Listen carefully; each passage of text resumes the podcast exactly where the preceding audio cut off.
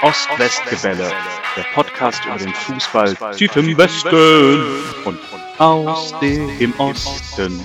Aktuelles, Abwegiges und Anekdoten über Borussia Dortmund und Union Berlin.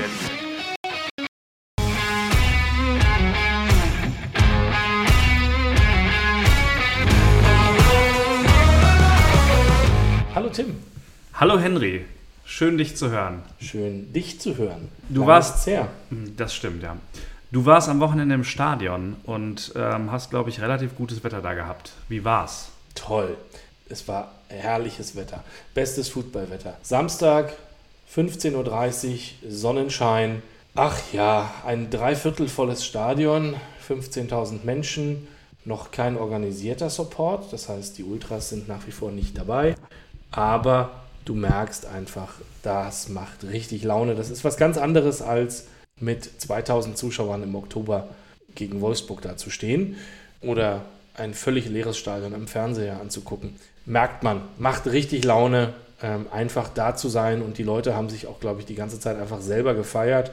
Das Spiel war ja, ich glaube, aus neutraler Perspektive eher zum Abgewöhnen, aber das war eigentlich, glaube ich, allen Anwesenden egal. Ich musste leider absagen, weil meine Familie in Berlin zu Besuch war. Ja, schwere Schicksale. Absolut. Viele Grüße nochmal von mir aus. War trotzdem ein sehr schönes Wochenende nach Gelsenkirchen und nach Bochum. Da wohnen die derzeit. Derzeit ist schön. Plan den Umzug. Nee, aber ähm, wir kamen ja aus Dortmund. Dann zwischendurch ist mein Vater nach Gelsenkirchen gezogen. Meine Stiefbrüder nach äh, Bochum. Also wir sind relativ übers. Dein Ruhrgebiet Vater ist doch auch Borusse. Ist so, ja. Der wohnt in Gelsenkirchen. Der wohnt in Gelsenkirchen, ja. Das war mir ja noch gar nicht so richtig bewusst, so richtig, wie schlimm das eigentlich sein muss. Das wollte ich hier auch jetzt gar nicht sagen. Tut mir leid, Papa. Der hat, das muss man zu seiner Verteidigung Kriegt er jetzt sagen. Ärger? Er kriegt jetzt wahrscheinlich Ärger. Er hat da gearbeitet. Seine Schule war in Gelsenkirchen und er wohnt auch nicht im Stadtteil Schalke, sondern im Stadtteil Hessler. Macht's Aber- das besser? Nein. Und mit der Straßenbahn von Dortmund da reinpendeln, das ging nicht. Nein, er hatte ähm, zu Zeiten seiner Midlife-Crisis einen schwarz-gelben SLK mit Gelsenkirchener Kennzeichen. Halleluja. Aber du hattest, obwohl ich nicht dabei war, ein paar andere Leute dabei und äh, hast dich nicht alleine gefühlt. Ja, wir haben uns alle, alle Mühe gegeben. Mm, Es ist ja auch die einzige Chance, ab und zu von der FFP2-Maske kurz wegzukommen, ist ja Bier zu trinken. Und insofern haben wir ja auch da das Beste gegeben, denke ich. Es waren, waren einige, einige andere Teilnehmer auch anwesend und äh, waren dann entsprechend nach dem Spiel gut gelaunt, heiter und gesellig. Und wir waren danach auch noch eine Weile im Biergarten mh, zwischen Sektor 1 und Sektor 2, da also an der Waldseite. Ja, da kann man es ja auch ganz gut aushalten, vor allen Dingen, wenn so richtig schöner Nachmittags Frühlingssonnenschein noch so ein bisschen ist. Ja, war herrlich, war wirklich herrlich und ja, da haben wir auch ja viele Leute getroffen, die auch lustigerweise uns schon hören und äh, sehr intensiv mit äh, mir reden wollten oder ich sie dazu genötigt habe. So genau lässt sich das nicht mehr rekonstruieren. Jedenfalls haben wir einige interessante O-Töne einfangen können, ja. Ich tippe auf, ich tippe auf zwei. Im Speziellen hast du jemanden getroffen oder mit jemandem gesprochen, der so ein bisschen deine These aus den ersten zwei Folgen unterstützt hat, dass die Unioner eigentlich zu den Zeiten, wo ihr so vierte Liga gespielt habt, dritte, sich auch noch einen Zweitverein gesucht haben. Ja, oder einen Erstverein eigentlich auch, ja, je nachdem, wie man möchte. Genau, ich habe es in den ersten beiden Episoden gesagt, es war halt lange kein hochklassiger Fußball in Berlin da und die Leute haben sich andere Vereine gesucht und sind dann teilweise kleben geblieben, so wie Matze. Magische Dreieck. Das Und magische Dreieck. Das magische Dreieck, richtig. Balakow, Geile Zeit gewesen. Mega. Elf, zwölf Jahre war ich da alt. da fehlt noch einer. Und da bin ich Stuttgart-Fan geworden. da gab es ja in Berlin nichts. Und Bobic. Naja, gab schon in Berlin, aber ich bin da hängen geblieben. Was gab es denn in Berlin? Man konnte Hertha gucken in der zweiten Nee, Liga ja, um Gottes Willen. und Union in der vierten. ja, richtig, konnte man. Aber bin halt Stuttgart-Fan geworden und Ja. äh, bin hängen geblieben. Und ich bin froh, dass ich hängen geblieben bin. Weil Stuttgart ist für mich mein Herzensverein. Und ich werde immer Stuttgart-Fan bleiben. Also Matze ist Stuttgart-Fan, ja. Also ich kann ja vieles verstehen. Ich kann ja, ich kann Dortmund natürlich vor allem verstehen. Ich kann auch Bayern verstehen, also auch wenn ich es charakterlich für fragwürdig halte, aber Stuttgart? Ja, Bayern war ja in den 90ern auch noch nicht das, was es heute ist. Das heißt, es war natürlich weit weg von zehnmal in Folge Meister werden. Und ich glaube, es war noch nicht ganz so widerlich. Stuttgart, ja, warum nicht? Es war doch tatsächlich die große Zeit mit dem magischen Dreieck. Giovanni Elber, also ich glaube, alle in unserer Generation können sich mehr oder weniger daran erinnern, an ihn erinnern, an Balakow erinnern, an Bobic erinnern, wie diese Mannschaft performt hat und, und ja, ein paar Jahre lang ja wirklich alle begeistert hat. Ja, wo die Liebe hinfällt, ne? Und wir haben natürlich auch weitere Hörer, eine ganze Menge sogar inzwischen. Genau, wie zum Beispiel Tine und Philipp, die mit uns zusammen beim DFB-Pokalspiel waren gegen St. Pauli. Es war feuchtfröhlich und Tine hat gesagt, sie hat schon in den Podcast reingehört. Auch Philipp hat sich die erste Folge angehört. Und wir sagen viele Grüße, danke fürs Hören. Und wir haben noch einen Hörer der ersten Stunde, und zwar Patrick, der uns beim letzten Mal noch einen kleinen O-Ton geschickt hat oder einen kleinen Kommentar und nochmal Bezug genommen hat auf das Thema alte, erfahrene Spieler bei Borussia Dortmund.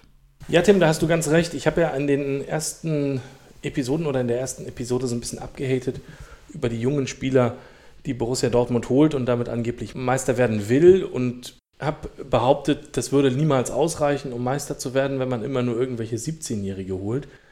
Du hast mich in der zweiten Episode schon so ein bisschen zurechtgewiesen und genau das hat Patrick auch gemacht per Sprachnachricht an uns und gesagt, ja, aber es liegt doch an den Alten, wenn man guckt, wie die performen, dann sind es doch eher die Alten, die aktuell das Problem darstellen und es liegt jetzt sicher nicht an Bellingham. Und wenn man sich die Leistung der letzten Wochen anguckt, dann ist das wahrscheinlich tatsächlich so. Bellingham ist ja sicher einer der konstantesten der Leistungsbringer. Haaland eh, wenn er denn da ist.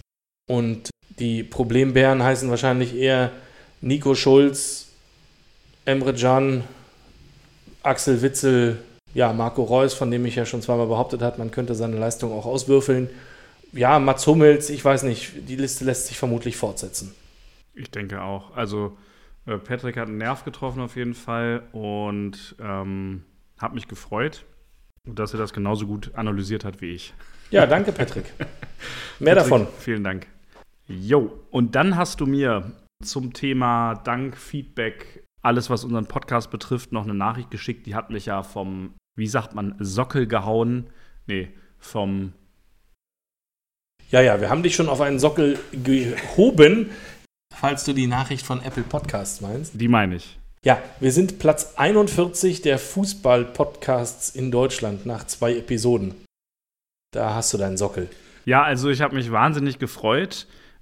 41, ich meine, das sind ja, man könnte sowas schreiben wie Top 50 oder ja, ähm, genau, und das, damit hätte ich niemals gerechnet. Die Frage ist natürlich nur. Ist es denn ein Erfolg? Genau. Ja, das habe ich mich auch gefragt, aber dann letztendlich, schau mal, wir haben 36 Profivereine alleine. Wenn ich von meinem eigenen ausgehe, dann ist es so, dass es mindestens drei Union, reine Union-Podcasts gibt. Wenn wir das hochrechnen, vielleicht in der Bundesliga gibt es wahrscheinlich mehr als in der zweiten Liga, aber es gibt bestimmt auch sehr rege Vereine in der zweiten Liga. Dann kommst du da sehr schnell auf 40, 50 oder mehr und Ganz sicher gibt es ja auch Podcasts, die sich nur mit Fußball beschäftigen, ohne einen Vereinsschwerpunkt zu haben. Insofern gibt es vermutlich mehr als 42 Podcasts in Deutschland, die sich um Fußball kümmern. Insofern ist Platz 41 vielleicht doch ganz gut. Ich frage mich, äh, wie Apple das bewertet. Sind das irgendwie, sind das einfach nur Hörer oder sind das irgendwie die, der Zuwachs oder Wer weiß es schon? Wer weiß es schon. So genau stand das da nicht. Okay. Wir werden das nochmal nachgucken und verfolgen und wir wollen natürlich jetzt Platz 40 angreifen, oder? Ja, auf jeden Fall. Top 30 wäre natürlich toll. Das wäre top. Ja, also Dazu, empfehlt uns weiter. Genau, das wollte ich gerade sagen. Dazu könnt ihr beitragen. Empfehlt uns weiter und sagt uns vor allem, was euch gefällt, was euch nicht gefällt, was euch interessiert und was euch nicht interessiert. Ja, wer sonst Feedback hat, der kann sich natürlich immer gerne bei uns melden und Tim weiß wie. Genau, unter podcast at ost-west-gebelle.de mit Ä oder bei Instagram, weil die kein Ä nehmen, äh, bei ostwestgebelle.de mit AE. Ja, dann haben wir mehrfach Feedback bekommen. Wir hätten in Episode 2 was nicht eingelöst, was wir in Episode 1 versprochen haben, nämlich zu erklären, warum Borussia Borussia heißt. Und wie sich herausstellt, ist das gar nicht so einfach. Gott, ich habe tagelang recherchiert und nichts anderes mehr gemacht. Du armer Kerl. So ist es. Endlich mal mit deinem eigenen Verein beschäftigt. Genau. Im Prinzip kann man aus zwei Richtungen dran gehen. Die eine ist, Dortmund ist einfach eine Stadt in Preußen. Also genau wie Berlin äh, das im 19. Jahrhundert war, war Dortmund eben auch eine Stadt in Preußen. Dementsprechend war der Name Borussia jetzt nicht so ungewöhnlich. Die Könige oder beziehungsweise die Herrscher in Preußen haben seit 1815 den Namen Rex Boruss getragen, also König von Preußen. Und dementsprechend war der Name Borussia später auch beliebt. Ich glaube, du hattest auch eine These dazu aufgestellt, Henry. Ja, ich hatte eine These dazu aufgestellt. Und zwar ist es ja so, dass sehr viel im 19. Jahrhundert gegründet wurde, was auch eine Zeit ist, wo erst ähm, nationale Strömungen aufkamen und von ähm, Akademikern oder aus Burschenschaften heraus sehr viel gegründet wurde, auch sehr viele Sportvereine gegründet wurden. Und dieses typische 19. Jahrhundert Gründungsphänomen aus, aus diesen Kreisen heraus, die haben sehr häufig na, ich sag mal zumindest heimatnah, heimattreu angehauchte Namenszusätze. Germania, Teutonia, Preußen, Alemannia, Bavaria oder Bayern, Westfalia, Victoria, Arminia, Arminius, der Cherusker und eben auch Borussia als Preußen. Das sind halt Zusätze, die sind jetzt ein bisschen, du willst schon was anderes aussagen als Grün-Weiß 90. Genau. So war es, glaube ich, auch bei Borussia Mönchengladbach. Also die haben den Namen Gladbach ist übrigens auch in Preußen gewesen, beziehungsweise genau Ja, klar. zu dem Zeitpunkt. Also das heißt, die haben den Namen, glaube ich, genau deswegen gewählt.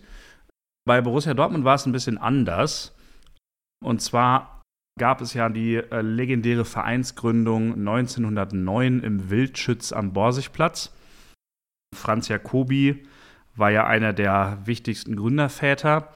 Und der hat sich damals an dem Abend, es floss viel Bier, vermutlich, wie im Viertelfinale Union gegen St. Pauli bei uns. Die Stimmung war heiter. Zwischendurch kam der Kaplan rein und wollte die Veranstaltung auflösen, weil das eigentlich Kirchenjungs waren, die äh, lieber Fußball spielten.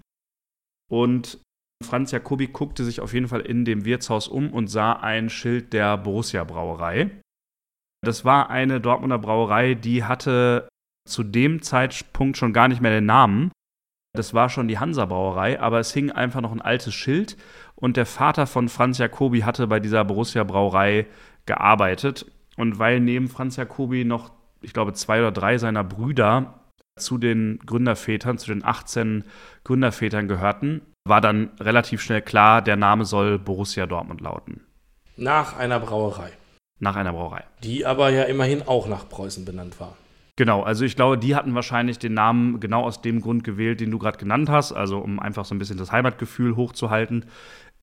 Es gab übrigens auch in Berlin zu dem Zeitpunkt eine Borussia-Brauerei. Ach, spannend. Das verbindet. Das verbindet. Schau an, schau an. Ja, sehr gut. Haben wir das nachgeliefert? Also letztendlich, du hattest ja zwischendurch auch mal die These aufgestellt, es wäre nach der Zeche Borussia benannt, was aber ja auch nur dann die Frage aufwirft, warum heißt denn die Zeche so oder warum heißt die Brauerei so? Aber ja, letztendlich sind wir dann genau an dem, an dem Punkt da angekommen. Das war halt in zu der Zeit. Schauen wir mal auf die letzten Spiele. Ja, auf jeden Fall. Da ist viel passiert. Angefangen hat ja alles mit dem legendären, zumindest für den Podcast, legendären Viertelfinale Union gegen St. Pauli, das 2 zu 1 ausging. Hm. Ja, wer hat da wohl recht gehabt, ne? Ich denke, es war in dem Fall Henry. Ja. Genau. Ich habe nochmal es mir angeschaut, sehr viel drumherum, Spielanalysen gelesen und so weiter. Die Expected Goals sagen 1,57 zu 1,34. Vielleicht Expected Goals ist definitiv ein Thema, was in den letzten Monaten und Jahren immer, immer größer wird. Ich habe es, es ist mir wieder über den Weg gelaufen, als ich Christoph Biermanns Matchplan, den du in Episode 1 empfohlen hast, ähm, angelesen habe. Ich bin so ungefähr bei der Mitte, aber er geht da auch sehr detailliert darauf ein. Letztendlich ist es einfach so, nicht jede Torchance zählt gleich viel. Also es macht einfach einen Unterschied, ob man drei Meter freistehend vom leeren Tor schießt oder aus 22 Metern Entfernung aus einem ganz bescheuerten Winkel von der Seitenauslinie. Entsprechend gewichtet nach der Trefferwahrscheinlichkeit gibt es dann dieses Konzept der Expected Goals, also der erwarteten Tore. Und ja, da gibt es Leute, die sowas mitzählen von jeder Schussposition aus und 1,57 zu 1,34, das war definitiv jetzt kein überragender Sieg, wo man sagt, okay, alles klar, die besseren Chancen in, in massiger Überzahl waren bei Union, auch nach der Statistik nicht, aber auch nach dem Spielerleben nicht. Union hatte hinten gelegen. Aber hey, wir hatten ungefähr auch so viele Biere. Boah, ich, also wie meinst du, wie die Expected Goals? 1,57 oder? 1,57. 1, ja, das würde ich auch sagen. 1, 1 vor dem Spiel, 5 beim Spiel und 7 danach. Sowas in der Art. Ja, so ungefähr war es. Also es war wirklich feuchtfröhlich. Das Spiel an sich, ähm, ja, ich hatte tatsächlich ein bisschen Sorge in der ersten halben Stunde. Dann wurde es besser und in der zweiten Halbzeit war ich schon so glückselig und ich hatte auch das Gefühl, das Spiel wurde so ein bisschen getragen von den Fans und war dann auch, das Tor war auch ein bisschen glücklich, ne? Das 2-1. Ja, Mai. Erarbeitetes Glück. Erarbeitetes Glück. Ja. Also verdient auf jeden Fall. Es war verdient, es war, kein, war wirklich kein überragendes, überragendes Spiel. Ich habe es auch während des Spiels schon direkt gesagt. Wir haben da so einen vernuschelten O-Ton, den haben wir entschieden, nicht mit reinzunehmen. St. Pauli hat uns das Leben halt auch schwer gemacht, ein Stück weit. Ist sehr früh, sehr brutal, brutal ist vielleicht das falsche Wort, sehr aggressiv, sehr entschlossen auf die Bälle raufgegangen. Und du hast halt teilweise, also ich, ich möchte sagen, ich habe auch aus der 23. Reihe das Erschrecken im Gesicht von Keta Endo gesehen, als da irgendwelche Leute an der Mittellinie mit vollem Körpereinsatz auf ihn draufgehen, um ihn den Ball abzunehmen. Das sah halt schon aus, wie ein Zweitligist eben spielt und Union hat sich das ein Stück weit scheinbar auch abgewöhnt, weil auch viele der Leute, die da jetzt eben spielen, nicht mehr mit Union zweiter Liga gespielt haben. Ich glaube, damit klarzukommen, es war unangenehm, glaube ich, die zu spielen, hätte da auch nicht tauschen wollen und ja, aber mein Gott, gemeistert und weiter. Stimmt, das hatten wir gesagt, ne? Bisschen arrogant gespielt, aber im Stile einer Erstligamannschaft weitergekommen. Ja, so ist es. Und immerhin, hey, das ist der Gegner, gegen den ihr ausgeschieden seid. Im Idealfall, Henry, feiern wir in dem Podcast noch den DFB-Pokalsieg und die Meisterschaft. Ja, ich glaube an beides nicht. Es tut mir sehr leid, aber ähm, ich mag deinen Optimismus. Apropos DFB-Pokalsieg, dafür müsste man jetzt Leipzig schlagen. Wie sieht's da aus, Henry? Beschissen. Ich glaube da absolut nicht dran. Es ist durchaus möglich, gegen Leipzig gut zu spielen. Es ist durchaus möglich, dass Union auch auswärts gut spielt. Das hat man dann auch in Wolfsburg gesehen. Dann müsste natürlich auch alles zusammenkommen und das Glück entsprechend ähm, auf der richtigen Seite sein. Es, es, wird, es wird keine einfache Nummer und ich glaube tatsächlich nicht dran. Also, nachdem ich gestern die Zusammenfassung Fürth-Leipzig gesehen habe, die haben momentan ja wirklich wieder einen Lauf unter Tedesco. Wer hätte das gedacht, nachdem er ja eigentlich nach Schalke so ein bisschen in der Versenkung verschwunden war. Aber momentan spielen die einfach sehr stark. Aber irgendwie, ich meine, das ist abgegriffen und pathetisch, aber der Pokal hat seine eigenen Gesetze und wer weiß. Also blöd finde ich halt nur, dass es für euch auch noch ein Auswärtsspiel ist. Das finde ich tatsächlich ja, ein bisschen schade. Das ist wirklich, also das mit Abstand schwerste Los auch in dem Auswärts jetzt, so wie es jetzt gelost ist, was man hätte erwischen können. Klar hätten alle lieber den HSV zu Hause gehabt, aber es ist wie es ist. Klar fahren wir dahin und klar wollen wir gewinnen, aber ich glaube, niemand reißt die alte Försterei ab, wenn es nicht klappt. Ja, dann gab es Mainz gegen Dortmund. Ja. Nicht. Äh, nicht. Genau, also hätte es geben sollen. Ähm, äh, eigentlich habe ich mich erst gefreut, weil es kam immer mehr Absagen von den Mainzern. Ist auch schon bitter, ne, wenn man sich als Dortmunder freut, dass die Mainzer irgendwie Spielausfälle haben. Aber jedenfalls war dann relativ schnell klar, das Spiel findet nicht statt. Und wir holen das Ganze am 16., also in zwei Tagen nach. Ja, dann gab es Wolfsburg Union dafür. in der Liga. Spielausgang 1 zu 0 für Wolfsburg bei, ich habe nochmal nachgeguckt, Expected Goals von 0,71 zu 2,42. Das muss man auch erstmal hinkriegen. Ja, das geht. Also da war Union sicher in der zweiten Halbzeit vor allen Dingen am Ende die deutlich bessere Mannschaft und der Heimsieg war da sehr glücklich. Es geht hier aktuell, glaube ich, ist so ein bisschen die, die Seuche, was die Chancenverwertung angeht, tatsächlich aus ordentlichen Chancen dann auch Tore zu machen. Es wird dann immer auf den Schiri geschimpft und so und jede 50-50 Entscheidung gegen uns. Aber letztendlich, wenn man so viele auch gute Chancen hat, muss man da vielleicht auch einfach mal eine machen. Das war jetzt kein klarer Sieg von Wolfsburg, aber jetzt ganz unverdient war er auch nicht, weil das, also zumindest das, was ich in der Zusammenfassung gesehen habe, ähm, naja, war viel dabei, aber halt auch nicht viel Klares. Das ist leider so. Ja, Dortmund-Bielefeld. Ja, lass uns doch über was anderes sprechen. Als Dortmund-Bielefeld. ich habe eigentlich keine Lust, aber es war, ich hatte wirklich gestern wieder die Befürchtung, es geht genauso wie gegen Augsburg aus. Es war auch tatsächlich so, dass die, dass die Bielefelder durchaus noch mal bis zur letzten Minute irgendwie vors Tor kamen. Dortmund hätte das alles viel früher entscheiden können. Es wird also, wir haben ja letzte, letzte Woche schon die Meisterschaft für Bayern ausgerufen. Wenn Dortmund tatsächlich Meister werden sollte, wäre das, glaube ich, da würde ich mich festlegen, die, das, das schwächste Meisterteam äh, in der Geschichte der Bundesliga. Ach, Tim, mach dir keine Sorgen. Dortmund wird nicht Meister.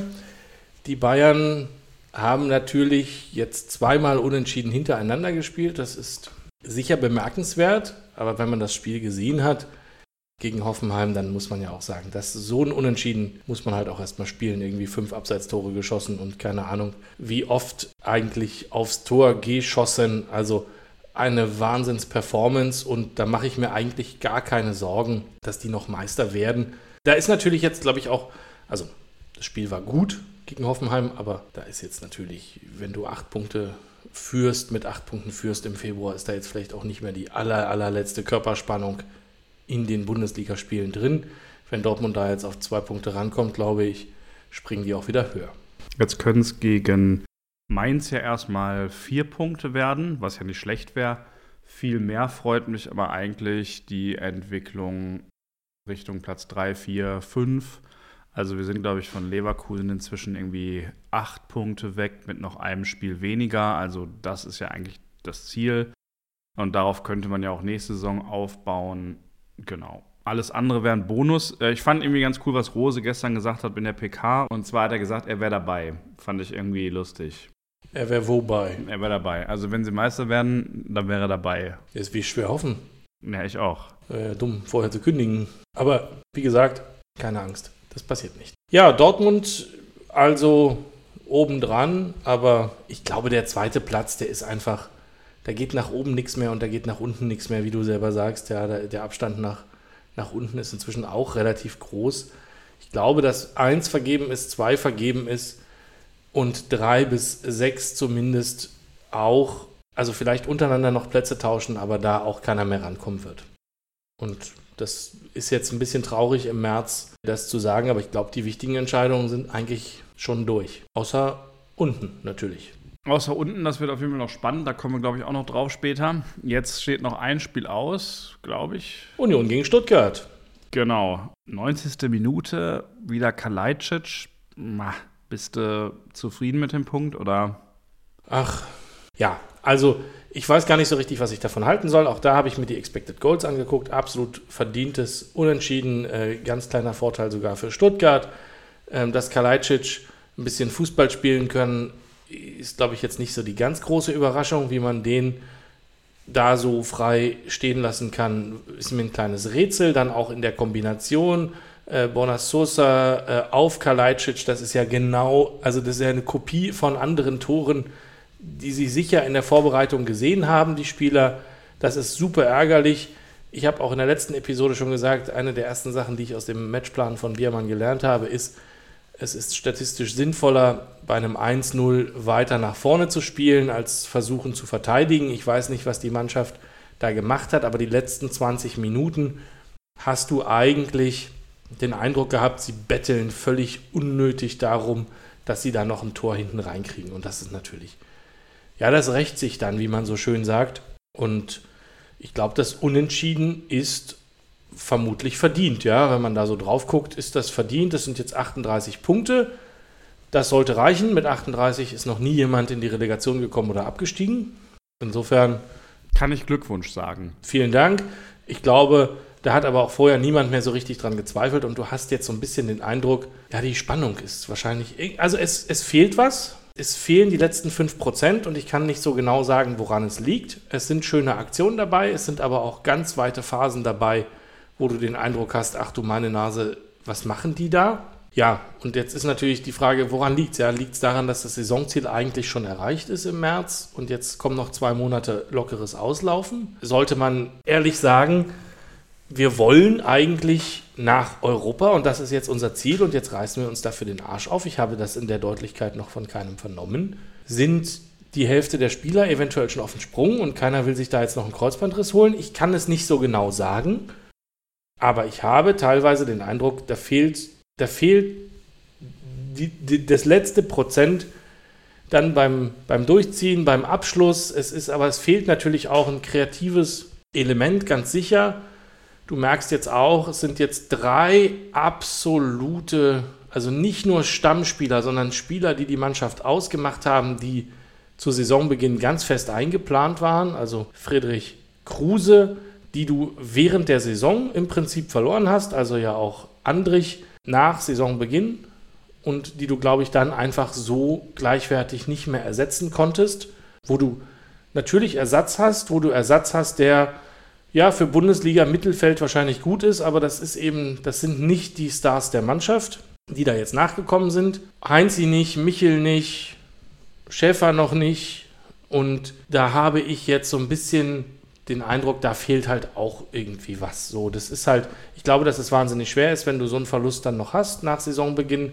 Da muss Runert im Sommer natürlich jetzt wieder ran und schauen, dass man frühzeitig die Mannschaft beisammen hat und auch die Abgänge hoffentlich frühzeitig alle so organisiert hat und die alle, die dann noch da sind, auch da bleiben. Ob man sich darauf verlassen kann, weiß ich auch nicht. Also ja, es fehlt irgendwo was. Es ist schwer zu sagen, woran es liegt. Und ähm, ja, insofern 1-1. Ganz toll. Ja, ich habe mich das auch gefragt. Gestern, als ich die Tabelle gesehen habe, momentan ist es Platz, Acht. korrigiere mich, acht, genau. Du hast es mit, dem, mit Europa angesprochen. Das hat natürlich irgendwie einen geldwerten Vorteil, keine Frage. Aber es hat natürlich auch immer die Gefahr, dass man sich so ein bisschen übernimmt. Ähm, wie sieht es denn da bei dir aus? Ich glaube, in der letzten Saison warst du da eigentlich, also hast, beziehungsweise in den ersten Bundesliga-Saisons erinnere ich mich, dass du immer gesagt hast, also Europa muss nicht sein, wir haben genug mit der Bundesliga zu tun. Letztes Jahr war dann, glaube ich, so die neu geschaffene Liga vielleicht genau das Richtige für Union. Wie sieht es denn jetzt aus? Was würdest du dir wünschen? Naja, ich habe ja eben schon gesagt, ich glaube, dass Plätze 1 bis 6, die sind vergeben, wenn man sich die Tabelle anguckt. Mm, Dann glaube ich nicht, dass du noch Sechser werden kannst. Es ist allerdings so, dass du sehr gute Chancen hast, wieder mit Platz 7 in die Conference League zu kommen. Es sind drei der Mannschaften, die oben dabei sind, jetzt im Pokal-Halbfinale noch. Dass Hamburg Pokalsieger wird, da glaubt jetzt, glaube ich, niemand dran. Das würde schon mal dafür sprechen, dass Platz 7 reicht. Wenn wir es selber machen, auch völlig unabhängig vom Tabellenplatz. Wenn Leipzig die Europa League gewinnt, ich sehe da immer nicht so ganz durch, aber dann kommen, rutschen die ja sogar vom Europa League-Platz dann noch in die Champions League rein als fünfter Teilnehmer. Dann müsste ja theoretisch auch irgendwer irgendwo nachrücken. Also ich glaube, dass du als Siebter nach Europa kannst und da sollte man doch zumindest drauf schielen und dafür auch alles tun. Jetzt ist Köln an uns vorbeigezogen mit einem mir nicht zu erklärenden Auswärtssieg in Leverkusen. Ja, das ist, glaube ich, der Hauptkonkurrent auch jetzt auf, auf Platz 8, wenn jetzt nicht irgendeine der, der Mannschaften, die deutlich unterperformt haben, hm, sagen wir mal Frankfurt, Gladbach oder so, ähm, da jetzt noch einen wahnsinnigen Schlussspurt hinlegen, dann, dann wird das darauf hinauslaufen, dass wir uns mit Köln um Platz 8 betteln. Aber betteln heißt halt auch, man müsste irgendwie was, was tun dafür. Das ist jetzt auch locker auslaufen und wenn du jetzt nichts mehr tust, wirst du wahrscheinlich auch noch Elfter. Und dann beschwert sich auch keiner. Hättest du am Anfang gesagt, wir werden Elfter, hätten das alle unterschrieben. Habe ich beim letzten Mal ja oder beim ersten Mal schon gesagt. Aber das ist einfach, jetzt fühlt sich nicht so an, als wäre das irgendwie richtig, jetzt nichts mehr zu machen. So, also jetzt, was, was, was willst du denn von Februar bis Mai machen? Also wenn, wenn das Ziel schon erreicht ist. Also da muss doch jetzt was passieren. Und das ist halt so ein bisschen, ja, natürlich, ich ärgere mich so ein bisschen über das eigene Anspruchsdenken und, und gehört man dahin, weiß ich auch nicht. Und ist das gut, weiß ich auch nicht. Aber ja, ich will. Ja, ich will. Das ist schön. Vielleicht kann man das ja auch so abschließen. Also du bist, glaube ich, nicht traurig, wenn es nicht klappt, aber du willst. Naja, wenn man, wenn man den Saisonverlauf erste Saisonhälfte anguckt, dann muss man eigentlich, also dann bin ich schon ein bisschen traurig, wenn es nicht klappt. Das ist ja das Allerschlimmste und ich bin traurig über mich selbst, dass ich traurig wäre, wenn es nicht klappt. Da schleicht es sich so langsam ein. Anspruch. Der Anspruch. Blöd, ne? Ja, so ist es. BVB Wahl des neuen Trikotdesigns hast du hier aufgeschrieben. Das Was ist das denn? ja. Das, das wollte ich einfach mal ansprechen, weil ich das eigentlich eine ganz coole Entwicklung finde. Und zwar gab es ja ein Riesentheater vor der jetzigen Saison, was das neue Trikot betraf. Da ging es um den Schriftzug, auch um die Farbe und Reden wir von diesem sackhässlichen Champions League Trikot, wo das Logo fehlt und stattdessen in fünf verschiedenen Schriftarten irgendwas zentriert draufgesetzt wurde? vor allem darüber. Es ging auch irgendwie um das ganz normale Saisontrikot, aber im Fokus stand, glaube ich, das Champions League-Trikot, wo ja zwischendurch genau das Logo auch weg war. Das war Stein des Anstoßes. Ja, ich muss sagen, das ist natürlich dieser Puma-Entwurf dieses Jahres. Ich habe ihn bei der Europameisterschaft das erste Mal gesehen. Italien hat zum Beispiel damit gespielt und ich fand es großartig. Und ich glaube, damit haben sie es auch entworfen. Schwarz, goldene Schrift, es steht halt nur Italia drauf und es sah richtig schön aus. Dass das bei einem Verein, wo noch ein Sponsor dazu muss und vielleicht auch noch ein Logo und die Fans irgendwie sauer sind, wenn es nicht da ist, dass das da was anderes ist, das haben sie irgendwie nicht bedacht in Herzogenaurach. Das hatte ich aber, den, den Eindruck hatte ich schon im August und die haben es jetzt aber auch knallhart durchgezogen, ne? Ja, sie haben es nochmal verändert. Ich glaube, es gab dann hinterher eine Version mit einem relativ schwachen Logo, was dann wieder sichtbar war. Ach ja, ich erinnere, ja. Es wurde irgendwas verändert, aber schön war es bis zum Ende nicht. Hast du das gekauft? Nein. Hat das irgendjemand gekauft? Das äh, weiß ich nicht, aber ich glaube nicht, denn sie haben sich für die nächste Saison was Neues überlegt. Und das Neuen Ausrüster. Nee, es geht weiter mit Puma, aber es geht mit einem anderen Trikot weiter. Und zwar wollen die das mal ganz anders machen. Also ich finde die, das ist natürlich aus der Not geboren und jetzt auch so ein bisschen, naja, wie soll man das sagen, so eine Anbieterei. Aber sie haben in diesem Jahr die Trikots von den Fans entwerfen lassen. Also es gab einfach eine Ausschreibung und frage mich nicht, wie viele tausend Trikotentwürfe da eingegangen sind. Jedenfalls gibt es neun, die ins Finale gekommen sind. Und die neun hat sich dann der Designer von Puma oder der Designer von BVB, wie auch immer das da läuft, wahrscheinlich eine Agentur, nochmal vorgenommen, die ein bisschen angepasst, so dass die schon sehr guten Vorschläge noch besser geworden sind. Wer das sehen will, geht auf bvb.de slash designdatding mit Doppel-T und dann sieht er sofort die 09 Trikots, die in der finalen Auswahl sind und die dann von dem jeweiligen Fan oder dem Einsender und der Einsenderin, ich glaube, es sind leider nur Männer im Finale, zusammen mit der Agentur von Dortmund und Puma da designt wurden. Hast du denn einen Favoriten, Tim? Ja, ich habe zwei, also man kann auch zwei auswählen und ich fand am coolsten eigentlich die Idee mit dem Borsigplatz. Das habe ich ja heute auch schon gesagt, wir sind da gegründet worden. Der Borsigplatz ist ein Kreisverkehr in Dortmund, der schwarz-gelb gestrichen wird, wenn Dortmund einen Pokal gewinnt, also die Meisterschaft oder die Champions League oder den DFB-Pokal. Ähm, und ähm, der Borsigplatz ist eben hier auf dem Trikot, äh, umgibt sozusagen das BVB-Logo und die Straßen gehen dann weg als gelbe Streifen. Und das finde ich sowohl designmäßig als auch von der Idee her einfach zusammen die coolste äh, Idee. Ja. Und dann gibt es auch eins mit diesem Kran drauf. Kannst du mir das erklären? Ach, das soll, ein- soll das ein Bagger sein? Nee, das ist eine Ecke des Westfalenstadions. Das hat ja so eine Konstruktion, die so nach oben geht und dann im Prinzip so Seile, es sind keine Seile, aber eben so Stahlstreben nach unten hat. Das ist im Prinzip eine Kante des Westfalenstadions. Die finde ich aber irgendwie auch ganz, finde ich auch ganz witzig. Ja, finde ich gut, dass daneben steht 0% Austauschbarkeit und einfach ein beliebiger Baukran drauf ist.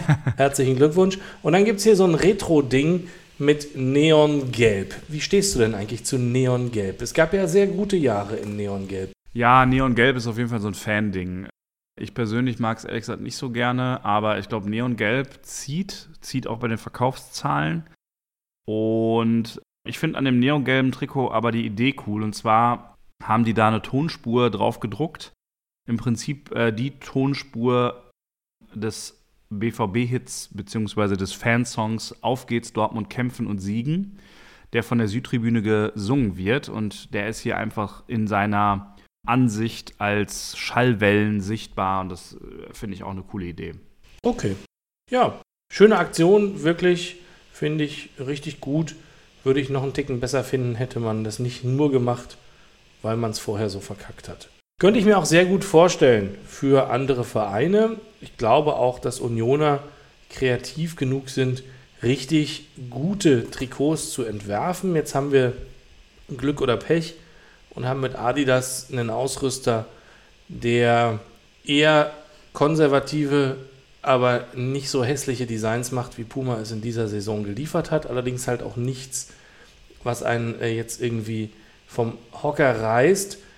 Aber es, man, man kann es immer schlimmer treffen. Insofern bin ich da ganz happy, so wie es aktuell ist.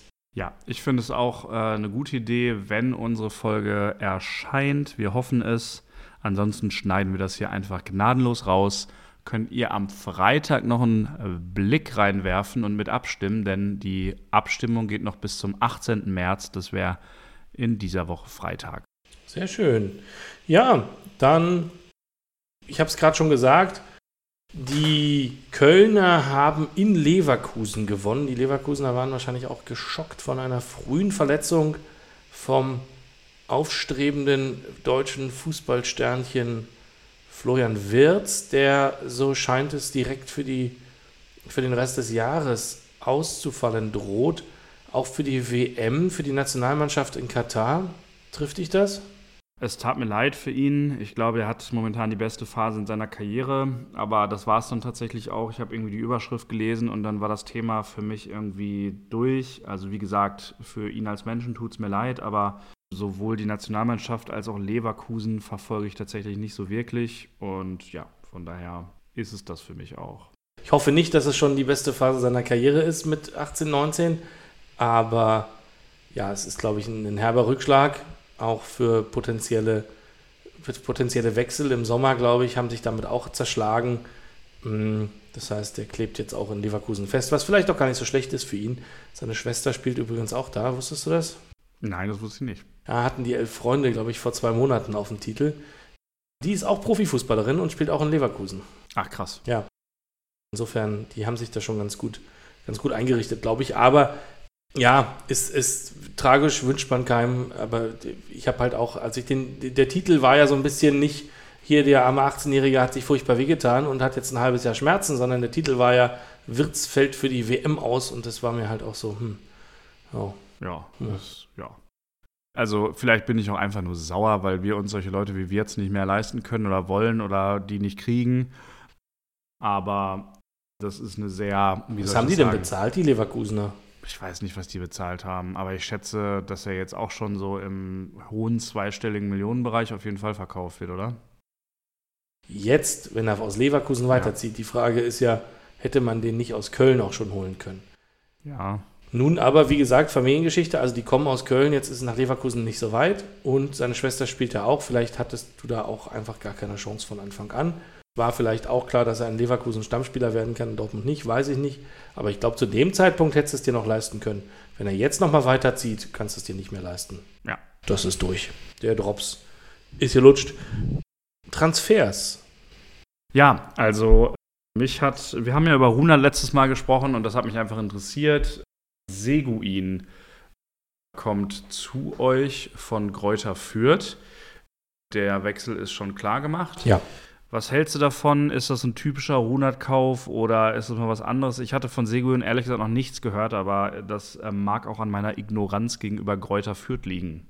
Ja, es geht mir zugegebenermaßen genau so.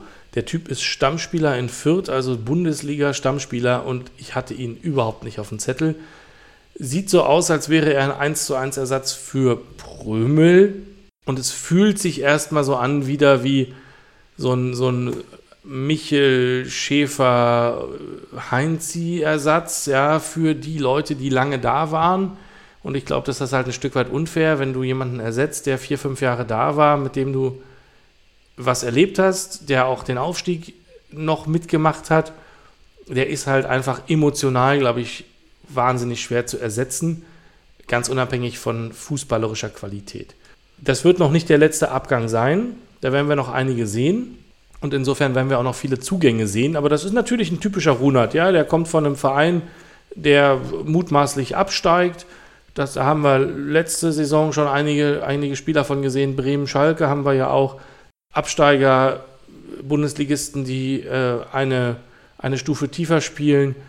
Gute Zweitligisten, das sind halt die, die uns Spieler hergeben müssen. Und äh, ja, man muss immer bei allem rumgejammere was wir jetzt hier halt so ein bisschen haben, das ist ja, fällt ja gerade so ein bisschen in die, in die wehleidige Ecke teilweise bei den Unionern, ja. Hm, alle gehen, Kruse weg, Andrich weg. Was passiert denn jetzt noch? Prömel geht, geht Becker, geht Avonie, geht Riasson. Was könnte denn noch passieren? Knoche läuft der Vertrag aus, verlängert der vielleicht nicht. Ja, Mai, man muss immer sagen, die gehen dann halt zu einem größeren Verein, aber das ist am Ende ja so, dass, also die Vierter, glaube ich, haben das gleiche Gefühl. Jetzt im Bezug auf Seguin, die sagen auch, da kommt immer ein größerer Verein und nimmt uns die Spieler weg. Oder wir können ja mal in Heidenheim fragen, ich weiß gar nicht, wie viele wir von da schon geholt haben. Also, die, die sind da sicher auch nicht so amused. Mir geht es ja ehrlich gesagt auch noch so. Ja, dir geht's auch so. Ja, die Bayern haben lustigerweise vor zwei Wochen angekündigt, dass sie in Zukunft auch nur noch auf Talente setzen wollen und nicht mehr auf fertige Weltstars. Das heißt, vielleicht geht es bald allen in Deutschland so. Wobei, hey, es kommt ja gerade ganz neuer Schwung in den Markt. Chelsea wird ja aufgelöst. Das stimmt. Also, die gibt es bald nicht mehr. Oder vielleicht doch. Also man weiß es nicht genau. Ist auf jeden Fall eine spannende Entwicklung. Ich befürchte nur, es wird nicht dazu führen, dass sich da jetzt irgendwas ändert. Wenn das irgendwie eine Lösung gibt, wird sich wahrscheinlich irgendwer anders finden, der für Chelsea zahlt. Oder sonst schürzt Chelsea eben ab und es geht woanders weiter. Also, ja. Ja, in Newcastle im Zweifel. Genau. Aber hey, Thomas Tuchel wäre wahrscheinlich zu haben im Sommer. Ja, dann ähm, wer könnte den wollen? Also ich möchte ihn nach seinen Aussagen jetzt auch zu Chelsea und Abramovic nicht mehr. Ich wollte ihn auch vorher schon nicht. Was hat er gesagt? Ähm, ich glaube, es war irgendwie, er hat sich da relativ bedeckt gehalten. Also eine Arbeitskollegin, herzliche Grüße Aida, hat mir äh, ihrerseits Man United-Fan, hat mir gesagt, dass in Großbritannien die Chelsea-Fans eigentlich so ein bisschen verschrien sind als die Erfolgsfans, die ja nur durch das Geld hochgekommen sind. Und ich finde irgendwie, Tuchel passt da ganz gut hin. Er hat jetzt so seinen Verein da gefunden relativ emotionslos, aber wirklich auf Erfolg getrimmt. Und ja, also ich fand den Rauschmiss damals blöd, aber irgendwie langfristig hätte Tore, glaube ich, auch einfach nicht nach Dortmund gepasst. Ja, er ist nicht der, den man ähm, authentischerweise abkauft, dass er äh, am Sonntag oder am Montag die Kumpels unter Tage in der Zeche besucht und danach eine Currywurst isst. Das ist richtig. Hat er den Verein besser gemacht in den Jahren, wo er da war? Das glaube ich aber schon. Und da, das hat er auch in Paris und das hat er auch in Chelsea. Ja. Und das ist ein guter Trainer. Dass der menschlich vielleicht nicht der einfachste ist und dass der auch nicht so nahbar aussieht, das verstehe ich voll und ganz. Aber das ist, also das, das Rumgehate der Dortmunder auf, auf Tuchel, das hat teilweise irrationale Züge, finde ich. Ja, das hatte auf jeden Fall irrationale Züge, aber ich glaube, das ist dann auch ein bisschen die Persönlichkeitsstruktur von zum Beispiel Aki Watzke oder auch, äh, auch, ja, auch der Dortmund-Fans, die ja irgendwie auch sehr emotional sind. Ich glaube, wenn dann so eine Trennung passiert, dann äh, und da ja auch Worte von Tuchel nochmal gefallen sind, dann sind wir wahrscheinlich sehr sensible, emotionale Fans. Apropos Trennung, sensibel und emotional, Haaland ist weg. Ja, Gott sei Dank. Also ähm, ist die Nachricht jetzt schon raus oder beziehst du dich auf die Meldung, diese Woche soll es noch was werden? Ich beziehe mich auf die Meldung, die es in England jetzt schon gab, dass es ja angeblich fix wäre, dass er zu Guardiola geht, also zu City. Was dran ist, kann ich nicht sagen, aber üblicherweise denke ich, wenn, wenn in England Vollzug gemeldet wird, dann dauert es hier nur noch ein paar Stunden.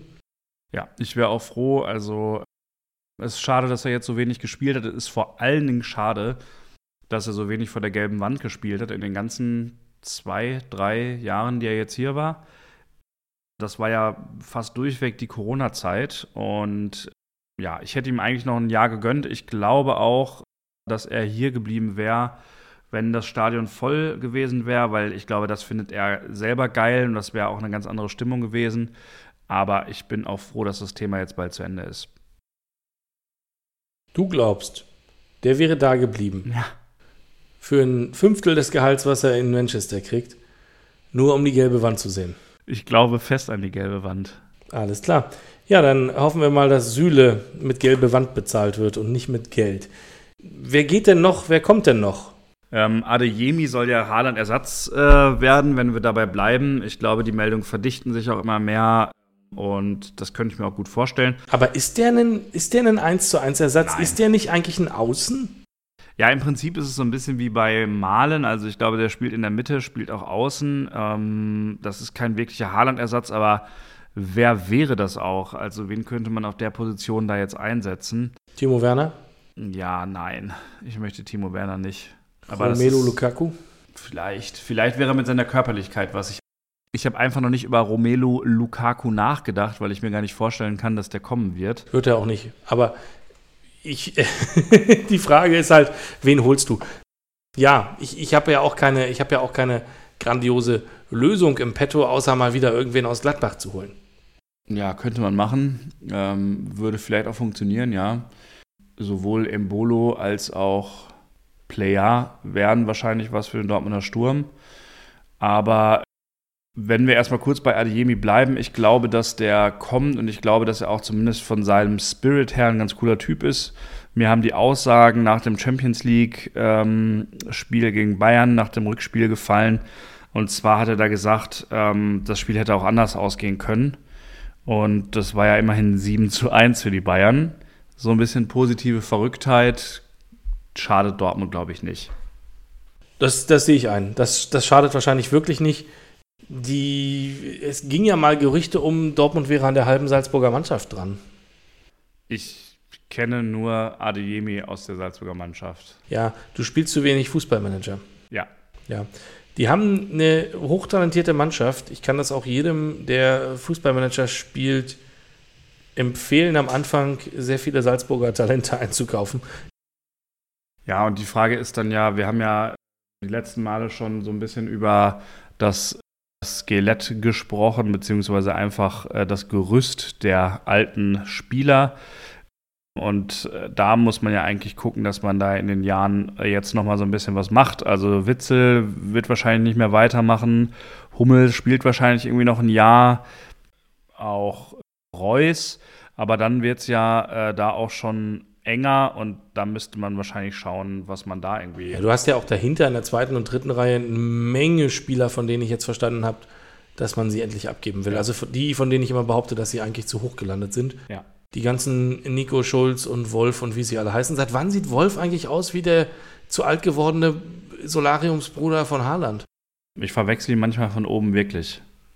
Unglaublich, ja. Ich hatte auch jetzt äh, in, der, in der Sportschau war so eine, eine Einstellung, da dachte ich, ja, spielt er jetzt nicht. Ja. Vielleicht machen sie aber, vielleicht sind die Dortmunder auch irgendwie an sowas, sowas Fake News-artigem dran und werden am Ende der Saison behaupten, Haaland ist gar nicht weggegangen, sondern es ist einfach so ein verkleideter Wolf, der nächstes Jahr für uns im Sturm spielt. Also was ein richtig guter Move wäre, wäre Wolf für 120 Millionen nach Manchester zu verkaufen. Wenn ihr das schafft, Das wäre ein Coup, das wäre auf jeden Fall ein Coup. das wäre ein richtiger Coup. Okay, also nichts Genaues weiß man nicht.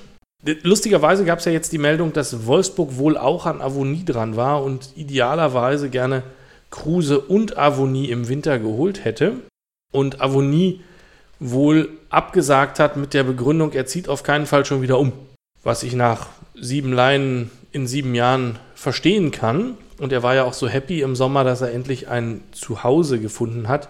Andererseits gab es ja jetzt im Winter auch schon so ein Interview, wo so irgendwie rauszulesen war, ach naja, nochmal richtig in der Premier League mich durchsetzen wäre schon so mein Traum. Wenn alles gut läuft, bleibt er noch ein Jahr und hat wirklich keinen Bock in diesem Jahr umzuziehen, dann geht er aber im nächsten Jahr. Andererseits muss man sagen, dass das natürlich ein Thema ist, wo du als, als Union, das ist so eine Größenordnung, wenn du den jetzt abgibst, wenn der sich jetzt nicht verletzt, wenn der jetzt vielleicht noch drei Buden macht oder fünf, wenn dafür einer 15 oder 20 Millionen auf dem Tisch liegt am Ende der Saison, dann musst du das eigentlich machen. Das ist einfach wahnsinnig viel Geld für so einen kleinen Verein. Das ist, glaube ich, das, was, wenn Corona vorbei ist, auch einem realistischen Transferwert von so einem Spieler entspricht. Der kann noch mal ein bisschen was werden und dann, dann musst du die eigentlich mitnehmen. Wäre der nicht was für Dortmund? Ja, habe ich auch schon gedacht, schon öfter. Ähm, ich denke, dass der was für uns sein könnte, weil er auch ganz gut im Abschluss ist und relativ zielstrebig und das fehlt in Dortmund dann ja oft vorne. Ja, ich habe ja schon mal gefragt, warum ihr nicht Friedrich geholt habt, warum ihr den erst nach Gladbach gehen lasst, damit er dann wieder attraktiv wird. Oder auch Schlotterbeck.